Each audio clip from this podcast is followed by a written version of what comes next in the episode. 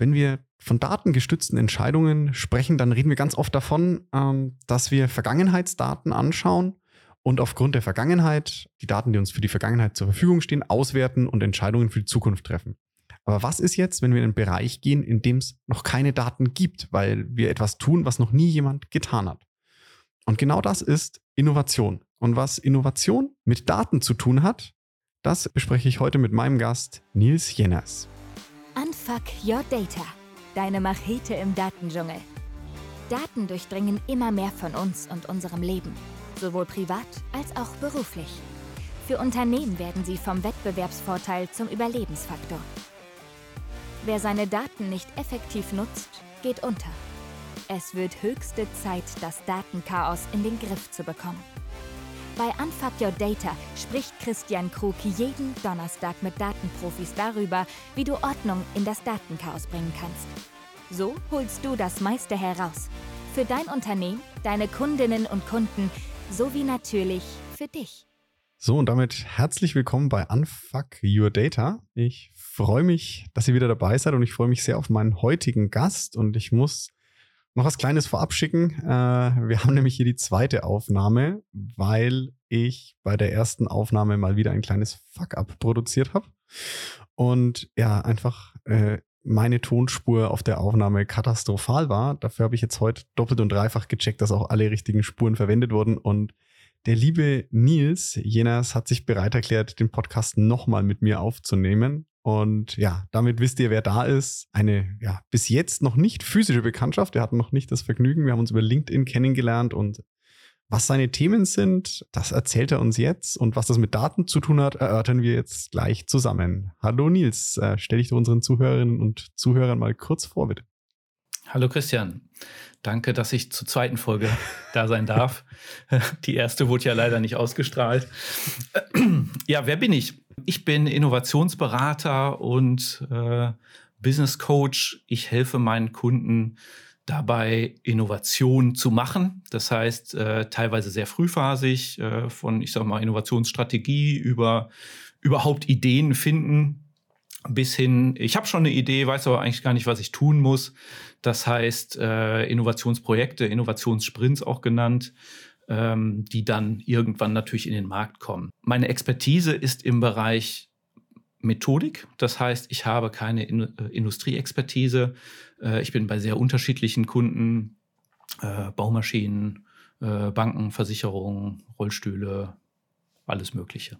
Du hast ja tatsächlich, äh, wenn ich es richtig im Kopf habe, äh, Informatik studiert. Genau, mein Ursprung ist Informatik, Nebenfach BWL. Äh, tatsächlich, weil mich die Technik interessiert hat, ähm, war so ein Nerd, habe mir das Programmieren selber beigebracht. Das fand ich alles super toll.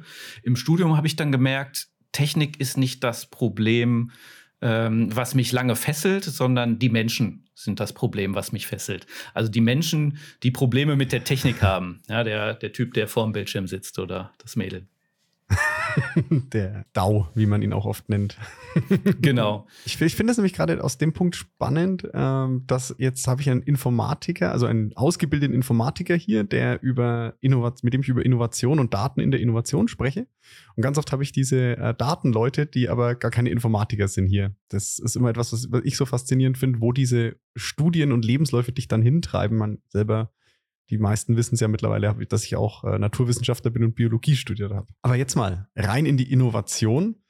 Und bei mir so ein bisschen üblich ist am Anfang mal, äh, ja, auch hier der Naturwissenschaftshintergrund, Nils, Definition. Damit wir beide, wenn wir über Innovation sprechen, über das Gleiche sprechen, mal die Bitte, wie definierst du für dich Innovation? Was ist eine Innovation? Weil es gibt wahrscheinlich auch da ganz unterschiedliche Interpretationen des Begriffs. Absolut. Also es gibt ganz viele Definitionen. Für mich ist Innovation neue Ideen umsetzen, um Mehrwert zu schaffen. Und äh, da kann man jetzt durch jedes einzelne Wort durchgehen. Äh, neue Ideen, Innovation startet im Kopf. Ich habe einen Gedanken, ich habe eine Vision, ich habe vielleicht auch nur einen Wunsch oder ich habe ein Problem entdeckt. Und das ist erstmal ganz mhm. toll aber das hilft mir ja noch nicht viel. Ein Wunsch zu einer Lösung hilft mir nicht viel, sondern ich muss es auch umsetzen. Und Innovation beschäftigt sich ganz viel damit, wie ich nicht Ideen entwickle und, und kreativ bin. Ja, das ist auch ein Teil, aber ein sehr kleiner, sondern tatsächlich, wie ich diese Ideen mhm. umsetze mit möglichst geringem Risiko. Ich kann auch eine dicke Wette platzieren, viel Geld draufschmeißen und dann wird das nichts. Und der, der sogenannte Purpose Neudeutsch äh, von Innovation ist dann Mehrwert zu schaffen. Und das reduziere ich nicht auf Geld verdienen. Äh, klar, das kann auch ein Mehrwert sein, mhm. sondern das kann ganz unterschiedlich sein. Mit Innovation möchte ich vielleicht mehr Publicity, möchte ich vielleicht eine höhere Kundenzufriedenheit oder ähnliches. Aber das heißt, dass es auch nicht nur eine Idee ist, sondern umgesetzt wird und dann aktiv ankommt im Unternehmen und oder im Markt. Genau, in der Realität. Das heißt, ähm, Schritt, Schritt für Schritt natürlich. Das heißt, ähm, erstmal einen kleinen mhm. Prototyp, einen kleinen MVP, Proof of Concept, solche, solche Begriffe kennt ihr ja auch alle, ähm, um dann reales Feedback zu bekommen aus dem Markt von meinen Stakeholdern. Will ich das oder will ich das nicht? Um dann am Ende mhm. dieses ganze Ding umzusetzen. Und jetzt die spannende Frage, was hat das alles mit Daten zu tun? Weil wir sind ja hier immer noch in einem äh, Data-Podcast. Genau. ähm, Innovation hat mit sehr viel Unsicherheit zu tun. Das heißt, wenn ich etwas Neues mache und mhm. ich das noch nicht gemacht habe, habe ich ja erstmal per se keine Ahnung davon. Ähm, der, der Wunsch äh, ist im Grunde nichts anderes als die Annahme, dass das auch cool ist. Und Daten mhm. können dazu beitragen, das heißt, dieses Risiko, Risiko zu verringern. Das heißt, ich habe ja keine, also für etwas, das noch nie gemacht wurde, hatte ich noch, habe ich ja noch keine Daten. Also ich, genau. Also Innovation ist nichts, was ich bei das Wikipedia heißt, nachgucken kann und sage, das ist es. das ist es. Und wie, wie misst du dann, wann's eine wann eine Innovation erfolgreich ist? Oder wie gehst du da vor? Weil du sagst ja, ne, also du musst ja irgendwann sagen, okay, jetzt ist es angekommen. Und spätestens da brauchst du ja Daten dafür, um das zu belegen. Genau, das, das fängt viel früher an. Ich muss okay. identifizieren, was ist eigentlich mein Risiko in dieser Innovation? Also äh, existiert mhm. das Problem, was ich gerade lösen will? Ist das technisch möglich? Ist das regulatorisch überhaupt erlaubt? Etc. etc. Das ist beginnt erstmal mit viel Recherche. Da spielen Daten nicht unbedingt eine Rolle, mhm. aber klar, ich kann auch ver bisheriges Verhalten von meinen Nutzern auch mit Daten auswerten. Wenn ich Sensorik an meinem Gerät habe oder ich habe eine, äh, eine Webseite, da kann ich auch mit Daten arbeiten kann gucken, existiert dieses Problem überhaupt und, und, dann auf Basis dieser Daten auch ein Design, ein Konzept entwickeln und dann habe ich ein Konzept und dann muss ich das in die, in die mhm. Realität rausbringen und wieder Daten sammeln, das heißt validieren. Ähm, das mache ich, indem ich dann äh, den Kunden das gebe und nicht frage, findest du es gut? Die sagen dann meistens alle ja, weil sie mich, mich gern haben, sondern ich möchte gucken, wie sie darauf reagieren. Nutzen die das oder nutzen die das nicht? Mhm. Klicken die den Button oder klicken sie den nicht? Das heißt, es ist quasi, sag ich mal, hypothesengestütztes Arbeiten und dann sammelst du die Daten ein und validierst deine Idee. Also ganz, ja, ich glaube, ich habe das mal als wissenschaftliches Arbeiten kennengelernt. Ja, absolut. Es ist, es ist sehr wissenschaftsgetrieben. Ich sage trotzdem immer, ihr müsst jetzt keine mhm. Masterarbeit und schon gar nicht eine Doktorarbeit drüber schreiben.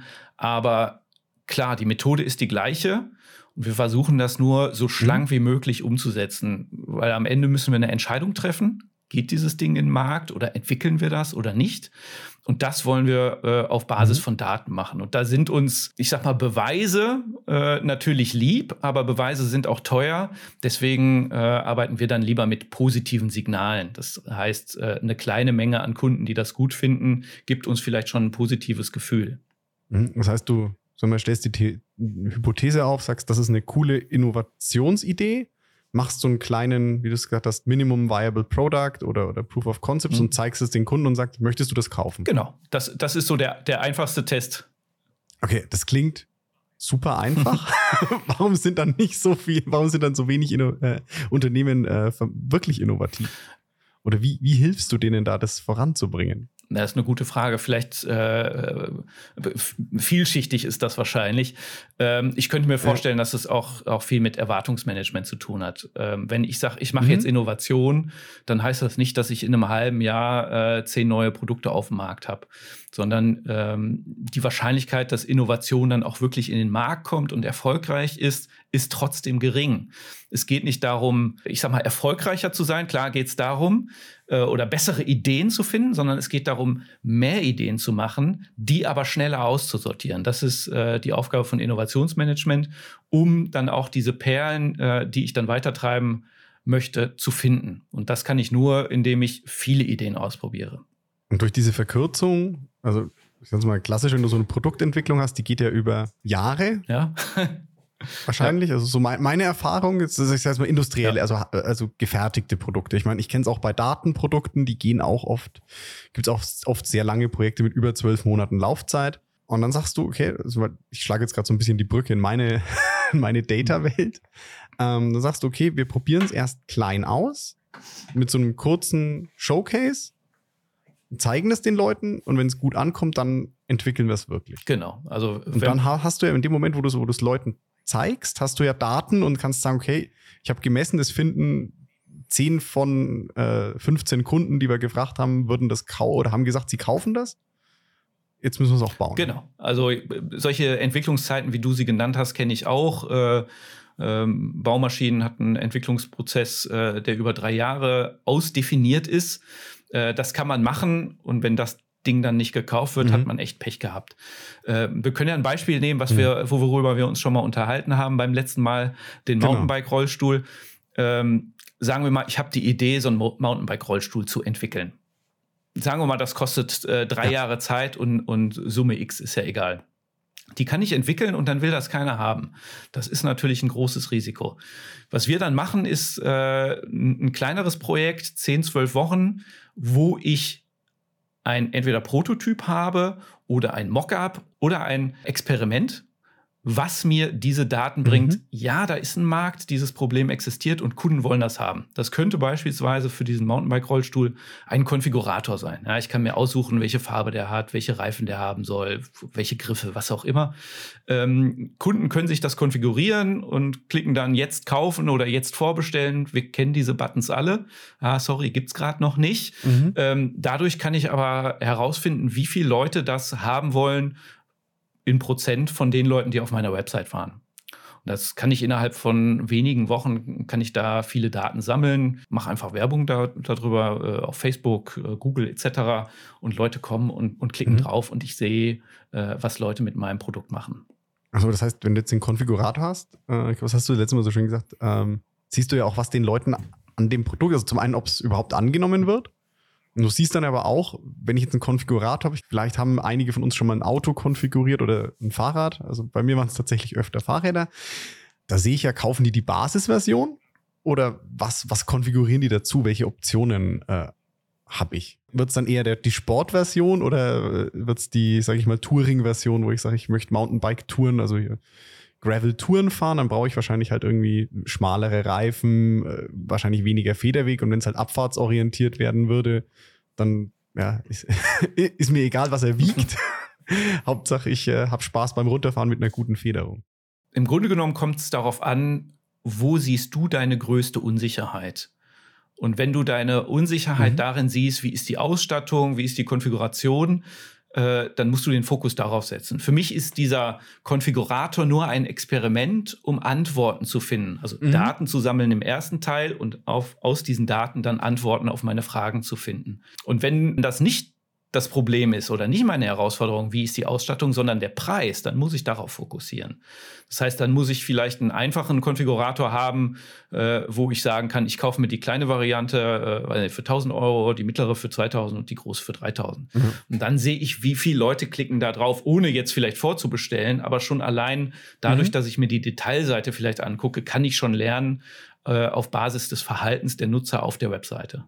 Das heißt, du erhebst quasi in dem Moment Daten, misst die und misst dann deine Hypothese, deine Unsicherheit dagegen. Genau, korrekt. Sehr cool.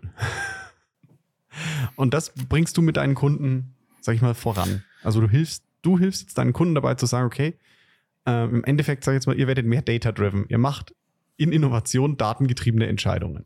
Genau. Das Datengetriebene ist gar nicht so die Hürde, sondern tatsächlich etwas zu entwickeln, mhm. was unfertig ist. Also die Daten sehen alle ein, dass das Sinn macht, diese zu erheben.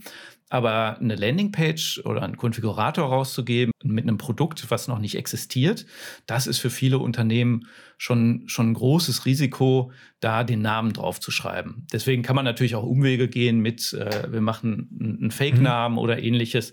Je nach Produkt geht das aber nicht. Also wenn ich jetzt ein, eine große Brand habe und ich verkaufe Mercedes-Autos, ja, dann muss da auch der Mercedes-Stern drauf sein. Da kann ich nicht sagen, das ist jetzt eine neue Marke, weil dann kriege ich andere mhm. Antworten mhm. und verfälsche sozusagen meine Datenbasis.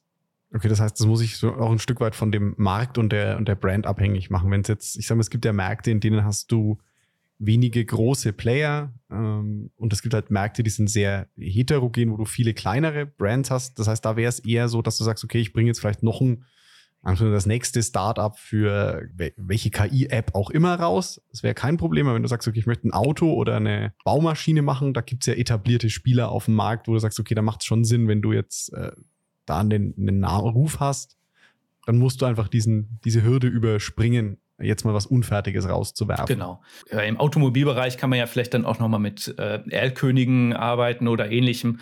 Also mhm. nehmen wir mal das Beispiel iPhone. Ja, wie oft haben wir gesehen, irgendein Mitarbeiter hat ein iPhone im, im, in der Bar vergessen. Ich bin mir nicht so sicher, ob das nicht vielleicht sogar ein Test war. Wie reagiert denn die Öffentlichkeit darauf? ähm, weiß man nicht, ja, wird Apple auch mhm. nicht einfach so sagen, aber äh, kann man ja auch so mal machen. Ne? Äh, hat irgendjemand verloren? Gucken, wie, wie reagieren da die, die Fanboys drauf. Aber ja klar, wenn, wenn, wenn es im Kernbusiness ist und meine Marke steht für das Kernbusiness, dann, dann muss ich es mit der Marke machen. Aber meine Aktivitäten sind meistens in den Bereichen, wo die Marke nicht aktiv ist, wo ja auch die äh, die Brand oder das Unternehmen keine Expertise hat. Beispielsweise, äh, lassen wir es bei dem Baumaschinenhersteller äh, bleiben. Der Baumaschinenhersteller möchte vielleicht eine, eine, Plattform für Predictive Maintenance aufsetzen oder eine Flottenmanagement-Plattform, mhm. wo auch Fremdmaschinen rein können, etc. Dann kann man auch ruhig sagen, ja, da denken wir uns einfach einen Startup-Namen aus und ver verproben das einfach. Also wenn es außerhalb von deinem Kernbereich genau. geht. Genau. Mhm. Ich schlage jetzt mal so geistig ein bisschen die Brücke rüber, weil ähm, ich finde es lustig, dass du das, dass in der Innovationsentwicklung, wie du das sagst, ganz viele Parallelen erkenne ich gerade zu unseren Projekten. Auch in Datenprojekten ist es oft so, dass dieses Streben nach Perfektion, da werden äh, Anforderungskonzepte für eine neue äh, Reporting oder Planungs- oder sonst was Lösung geschrieben. Das sind dann so 600 Seiten äh, Strategiepapier oder, oder Fachkonzept plus technisches Konzept und dann wird es umgesetzt gebaut und dann kommt am Ende der Bericht raus und dann sagt jemand im Fachbereich, ja, das ist das, was ich bestellt habe, aber eigentlich nicht das, was ich brauche. Das heißt, ihr habt ja, sag ich mal, sehr vergleichbare Probleme in der Innovationsentwicklung wie jetzt ähm, wie in den Datenprojekten. Absolut, ja. Ich, Nehme ich das jetzt wahr? Ich, ich glaube, das ist überall, wenn, wenn was gemacht werden soll. Ähm, das hängt, hängt eher von der, ich würde mal sagen, Profession oder dem Hintergrund äh, der Leute, die beteiligt sind, ab, mhm. als, als von der Industrie. Also Ingenieure, Informatiker, äh, Naturwissenschaftler sind dafür, glaube ich, anfällig, das perfekt machen zu wollen. Ähm, aber für mich ist, ist der Zeithorizont der wichtigere. Also wir wollen eine Entscheidung mhm. in 10 bis 12 Wochen treffen. Was müssen wir machen und was können okay. wir in dieser Zeit schaffen? Und dann können wir uns Schritt für Schritt, ja, im Sinne, Sinne der Agilität und, und des äh, iterativen Vorgehens, können wir uns Schritt für Schritt weiterentwickeln von Entscheidung zu Entscheidung. Weil nochmal, Innovation hat sehr viel mit Unsicherheit zu tun. Ich weiß nicht, wo ich am Ende rauskomme. Deswegen muss ich diese Schritte gehen, um Entscheidungen auf dem Weg auch treffen zu können. Ich gehe links rum oder ich gehe rechts rum. Wenn ich den zehnten Bagger baue, dann weiß ich vielleicht, wie das geht. Ja, dann äh, hat der vielleicht mal eine andere mhm. Farbe, einen längeren Arm oder vielleicht noch eine Elektronikkomponente dazu. Aber wenn ich etwas baue, was ich vorher noch nie gebaut habe, dann komme ich halt vielleicht auch woanders raus, als ich mir vorher ausgedacht habe. Diese einzelnen Schritte sind dann, wenn du sagst, in 10 bis 12 Wochen, die, nennen mal große Entscheidungen, verfolgen wir dieses Gesamtprojekt weiter. Und diese einzelnen Schritte, die du hast, sind dann so kleinere Tests, wo du mal sagst, okay, jetzt haben wir das ausprobiert, ähm, dann haben wir jetzt wieder, ich komme wieder auf mein mhm. Thema, haben wir Daten gesammelt und sagen, okay, aufgrund äh, von dem, was uns das Nutzer- oder Kundenfeedback war, ist der Aspekt gar nicht wichtig. Wir entwickeln jetzt nicht rechts rum, sondern wir entwickeln links rum, weil äh, die Nutzer gesagt haben, rechts ist Käse. Genau. Oder die Kunden. Genau. Also das ist in zehn bis zwölf Wochen, äh, nenne ich einen Innovationssprint. Und der hat im Prinzip zwei mhm. Phasen, in denen Daten wichtig sind. Die Startphase ist so eine Explorationsphase, mhm. wo es darum geht, äh, Recherche zu äh, machen und, und Daten zu erheben, die schon da sind, womit ich dann weiterdenken kann. Ähm, dann kommt eine Designphase, wo ich ein Konzept entwickle. Und die zweite Phase, wo Daten dann wichtig sind, ist die Validierungsphase, wo ich diese Experimente, von denen wir gerade gesprochen haben, dann auch durchführe. Das heißt, ich muss überlegen, was ist meine Unsicherheit? Welche Annahmen habe ich? Wie mhm. definiere ich das Experiment? Dann muss ich das Experiment natürlich auch laufen lassen, um Daten zu sammeln. Und dann muss ich nochmal eine Analysephase äh, dran schieben, äh, wo ich diese Daten auswerte und dann zu einer Entscheidung am Ende bringen kann. Dass ich sage, ja, machen wir oder nee, wir sparen uns die Kohle und gehen lieber in den nächsten Sprint für die nächsten Innovationssprint für die nächste Idee. Genau, das sind die großen Entscheidungsrichtungen, äh, ja oder nein. Mhm. Dazwischen gibt es dann natürlich noch viel Grau und äh, ja mal sehen oder ich finde es eigentlich ganz gut, aber wir müssen noch mal gucken. Danach würde man dann noch mal so mhm. eine Iteration verlängern oder durchführen, äh, um zu gucken, wir haben zwar was gelernt, sieht ganz gut aus, aber wir haben immer noch Unsicherheiten, beispielsweise im Pricing oder ähnliches. Lass uns da nochmal Tests machen. Das heißt, dass du dann nochmal klassisch agil nachschärfst in den Bereichen, wo du sagst, das sind noch Unsicherheiten, die eben aufzulösen dann für die mehr oder für die größere Entscheidung.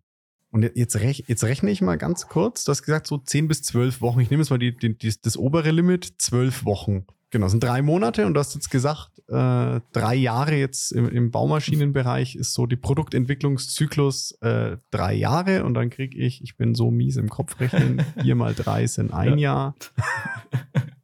Das heißt, ich kriege dann quasi zwölf, zwölf Innovationssprints rein in der Zeit, in der ich sonst ein Produkt entwickelt und das quasi den Kunden, also in diesem einen Fall.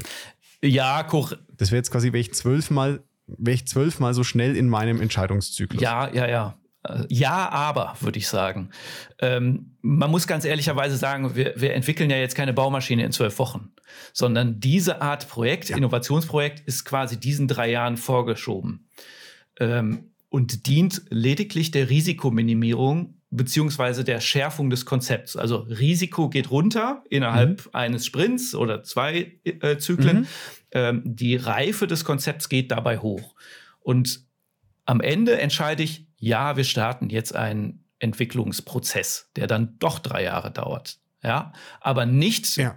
mit äh, Balkönchen hier und neue Iterationen da und out of budget und out of time, sondern dann möglichst, ich weiß genau, was ich will und kann in Budget und in Time das dann auch durchführen. Ja, also muss ich jetzt sagen, machen wir den Datenprojekten ja ähnlich mit, wenn wir äh, so MVPs bauen, sagen wir auch so ein Klar, aber das ist ein bisschen kleiner als eine Baumaschine. Das sind so zwei Wochen, ein bis zwei Wochen, wo wir sagen, okay, wir bauen jetzt den ersten äh, Daten- oder Dashboard-Prototypen hin. So soll das aussehen. Das ist das, was die Nutzerinnen und Nutzer in die Hand kriegen. Und ja, das sieht so aus und es hat auch eine gewisse Verlässlichkeit an Daten und, und Entscheidungen, die ihr darauf treffen könnt. Aber wenn es wirklich richtig funktionieren und eingeschliffen sein soll, dann kommt genau das, was du sagst, dann diese eigentliche Entwicklung, die spart man sich ja nicht. Also ich muss es dann irgendwann immer noch bauen. Aber ich weiß zumindest, ob ich das baue, was die Nutzerinnen, Nutzer oder Kundinnen und Kunden haben wollen, oder ob ich halt irgendwas baue, was vielleicht ich cool finde, aber ja, außer mir, kein, außer mir vielleicht nur zwei Leute. Und das ist halt, wenn ich einen großen Markt gucke, sehr wenig. Genau. Also diese, diese 10, 12 Wochen sind nicht so sehr von der Industrie vorgegeben. Das heißt, dass ich mir im Datenbereich mhm. die Zeit dann sparen kann, sondern tatsächlich, ich arbeite im Bereich äh, größerer Unternehmen aufgrund der Ressourcenverfügbarkeit der Teammitglieder. Mhm. Ich arbeite üblicherweise nicht mit äh, homogenen Gruppen wie nur Produktmanagement oder nur Innovationsabteilung, mhm. sondern mit einer heterogenen, möglichst diversen Gruppe. Das heißt, da ist dann jemand von der Konstruktion dabei, jemand von Sales, äh, Leute aus dem Datenbereich auch gerne, ähm, Entwickler etc. Und die alle unter einen Hut zu kriegen, also in so einem Projekt möchte ich natürlich nicht jetzt äh, die Leute, die sowieso dumm rumsitzen, sondern die, die die Ahnung haben, die, die das Wissen aus dem Unternehmen haben, drin haben, die haben üblicherweise nur so 20 bis 40 Prozent ihrer Arbeitszeit für solche Projekte. Deswegen muss man das ein bisschen strecken. Ja. Wenn jetzt ein Beraterteam, äh, weiß ich nicht, von zwei, drei, vier Leuten äh, an einem äh, Proof of Concept arbeitet oder an einem Prototypen, das können die natürlich in ein, zwei Wochen abreißen. Ja, also man muss auch sagen, wenn, wenn ich von diesen ein bis zwei Wochen rede, dann ist es wirklich so, dass wir es für ein, einen Fachbereich, sage ich mal, einen Anwendungsfall in einem Datenbereich mal ausprobieren will. Dann hast du wirklich Leute, die dann, sag ich mal, die Infos kriegen, was von den potenziellen Nutzerinnen und Nutzern, was wollen die? Und dann das in ein bis zwei Wochen halt wirklich, wie du sagst, Vollzeitberater das mal äh, als Showcase oder als ja. Minimum Viable Product aufbauen und den Leuten zeigen. Der, klar, der Vergleich ist nicht ganz, ganz fair, wenn du Produktentwicklung hast und dann die Leute nicht Vollzeit committen kannst. Äh, wahrscheinlich kommst du netto von der Arbeitszeit auf was ähnliches. Wahrscheinlich. Aber ich würde auch äh, äh, genauso sagen wie du, äh, je kürzer, desto besser. Wenn du es in einer Woche machen kannst, ja. super. Mach lieber in einer Woche das, was du in einer Woche schaffst und entscheide dann, wie du weitermachst. Und mhm. unter Umständen auch entscheidest du im besten Fall, ja, ich mache nicht weiter. Geld zu versenken. Ja. Ähm, oder aber du weißt besser, was du willst und kannst dann auf einer reiferen Ebene äh, ansetzen und, und dann weiterarbeiten. Also ich sehe schon, Datenarbeit und äh, Projektmanagement haben, in der in, in, haben äh, mit Innovation doch sehr viel zu tun. Also sehr viel Parallelen äh, erkenne ich in unserer Arbeit. Sehr spannend. Jetzt würde ich noch mal so eine, vielleicht kannst du noch so ein paar andere Fragen beantworten, die aus der Data rausgehen. So, was war denn so ein, ähm, weiß nicht, wie viel du preisgeben darfst von deinen Kundinnen und Kunden. Was war denn mal so ein, äh, wo du gesagt hast, das war richtig cool, diese Zeit so zu verkürzen oder das coolste, eines der coolsten Innovations- Projekte oder Feedbacks, das da kam? Was ist cool? Cool ist, wenn mich ein Kunde anruft und sagt, ey, wir sind jetzt im Markt. Weil witzigerweise mhm. bin ich dann nicht mehr beim Kunden. Also ich bin äh, bei meinen Kunden sehr, sehr frühphasig. Äh, und irgendwann ich habe es erwähnt, ich habe kein Industrie-Know-how. Irgendwann übernehmen ja. die, weil die, weil die einfach mehr Ahnung haben, wie das dann entwickelt wird, wie das in den Markt geht. Und das ist dann so meistens äh, doch zwei, drei Jahre später, wo dann Kunden sagen, ey, guck mal, wir waren jetzt auf der Messe und haben das vorgestellt. Und das freut mich dann. Der größte Teil meiner Arbeit besteht darin, zu entscheiden, ah, wir machen das lieber nicht weil wir herausgefunden, dass das gar keinen mhm. Sinn macht. 80 Prozent der Projekte stoppt man dann wieder aus gutem Grund. Ähm, aber die Projekte, die dann durchgehen, da bin ich dann halt nicht mehr, wenn es dann erfolgreich ist. Und da aber dann nochmal Feedback zu haben, ähm, das ist nicht nur einmal passiert, aber das passiert jetzt auch nicht jede Woche, dass ich höre, ey, das war cool und jetzt sind wir im Markt und das läuft. Das freut mich natürlich. Was ist ja dann klingt, ist so böse, klingt schon ein bisschen äh, undankbarer Job. Also ja. muss man schon Bock drauf haben. Ja, klar, muss man da Bock drauf haben. Äh, ja, ja, also. Der, der Umgang mit Daten äh, ist, ist ja auch undankbar, wenn man äh, ganz ehrlich ist und, und sich schöne ja. Dashboards anguckt, ist das toll. Aber was ist Datenarbeit? Datenarbeit ist Hau Hauptsache, dass die Daten rein sind. Ja? Und das ist ein sehr undankbarer Job. Ja? Und äh, wenn du Innovation machst, bist du halt Anfänger. Ja, du fängst immer was Neues an. Und, und ich habe schon mal von einem Kunden gehört, ah, das ist schon der nächste Kickoff. Wir, wir machen nur noch Kickoffs. Ja, gut, aber wir beenden auch viel. Ja, also sagen wir, musst Lust auf Neues haben. Das glaube ich äh, in Innovation und Datenarbeit auch. Du musst Lust haben, immer wieder dir was Neues anzueignen, was Neues auszuprobieren, was Neues zu machen. Ähm, Nehme ich schon jetzt auch wahr. Ähm, sehr spannend. und ja, wie du sagst, es ist auch Datenarbeit, ist ganz viel ich habe es mit äh, Christoph mal gehabt, so schmutzige Fußarbeit, die eigentlich keiner sehen will, die un unsexy ist. Aber um eben das coole Dashboard zu haben, musst du halt einfach diese Hausaufgaben machen. Und das ist ja bei dir, habe ich verstanden, ähnlich. Genau, du musst die Hausaufgaben machen und du musst neugierig bleiben, weil nur, nur die Hausaufgaben machen heißt dann, ja, du machst mal ein Interview oder ähnliches, aber das dann auch zu einer Entscheidung bringen, das dauert dann noch ein bisschen. Gerade in größeren Unternehmen muss man da äh, Ausdauer mitbringen.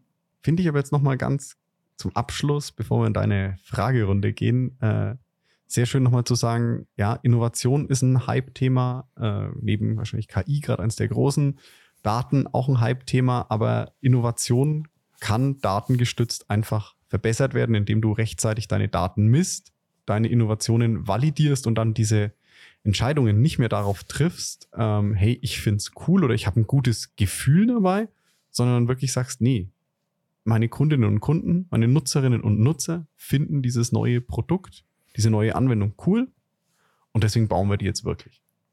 Absolut. Also Daten und Innovation gehören zusammen. Vielleicht mit dem abschließenden Satz, Innovationsarbeit beschäftigt sich damit, Meinungen mit Fakten zu ersetzen. Und Fakten basieren auf Daten. Sehr schön. Und dann jetzt noch, ich tue jetzt so, als würde ich die Antworten noch nicht kennen. die zwei Abschlussfragen an dich, lieber Nils. Was war denn das letzte Lied, das du als Ohrwurm hattest? Ja, es ist wieder das Gleiche, ähm, aber nicht, weil ich es letzte Mal schon gesagt habe, sondern weil es wirklich wieder ein Ohrwurm ist. Wir waren jetzt am Wochenende äh, in den Niederlanden und haben auf der Rückfahrt, ich glaube, 250 Mal äh, ein Kinderlied gehört und das war Hallo, Hallo, schön, dass du da bist und alle haben mitgesungen. Herrlich. Davon träume ich nachts. Ich wollte sagen, wie lange dauert das, bis das wieder weggeht? ja, fünf bis sechs Jahre. okay. Das macht Mut. Und dann, lieber Nils, noch äh, eine Buchempfehlung von dir bitte für unsere, also für mich sowie für unsere Zuhörerinnen und Zuhörer mit den üblichen Einschränkungen. Bitte ein Buch, bei dem du nicht Autor oder Co-Autor warst. Ich weiß nicht, wie viele du veröffentlicht hast. Und das andere, ähm, bitte keine äh, ab 18 Literatur, ansonsten mhm. wie immer komplett frei von Graphic Novel, da warte ich immer noch drauf. Äh, Sachbuch, Roman, was auch immer. Ich habe ein Buch ausgewählt, was Daten und Innovation meiner Meinung nach am besten verbindet. Das ist das Buch The Right It, Why So Many Ideas Fail and How to Make Sure Yours Succeed von Alberto Savoia. Ist ein Ex-Google-Mensch oh. und er hat den Begriff Yoda geprägt, nämlich Your Own Data. Und äh, er sagt, du sollst nur deinen eigenen Daten, die du selbst erhebst, auch Vertrauen schenken, um Produktentwicklung ähm, darauf zu entscheiden. Yoda. Also Yoda. Für die, die ab und zu noch ein Video gesehen haben, hier hinten hängen die Star Wars Poster, das äh, fühle ich mich natürlich sofort verbunden. Und ja, das Thema Your Own, Trust Your Own Data oder trau nur den Daten, die du selber erhoben hast, sehr cool. Dann Lieber Nils, herzlichen Dank, dass du nochmal da warst, dir ein zweites Mal die Zeit genommen hast. Ähm, dann natürlich auch herzlichen Dank an alle Zuhörerinnen und Zuhörer fürs Einschalten. Wie immer, wenn euch die Folge gefallen hat, gerne abonniert den Podcast, gebt uns gerne Feedback. Nils ist auch sehr aktiv auf LinkedIn und macht da echt sehr coolen Content, ähm, der grafisch auch äh, den ein oder anderen sehr, sehr, Entschuldigung, das Wort geilen Kniff hat. Äh, also folgt ihm unbedingt, wenn ihr da echt coolen Content zum Thema Innovation, auch datengetriebene Innovation sehen wollt.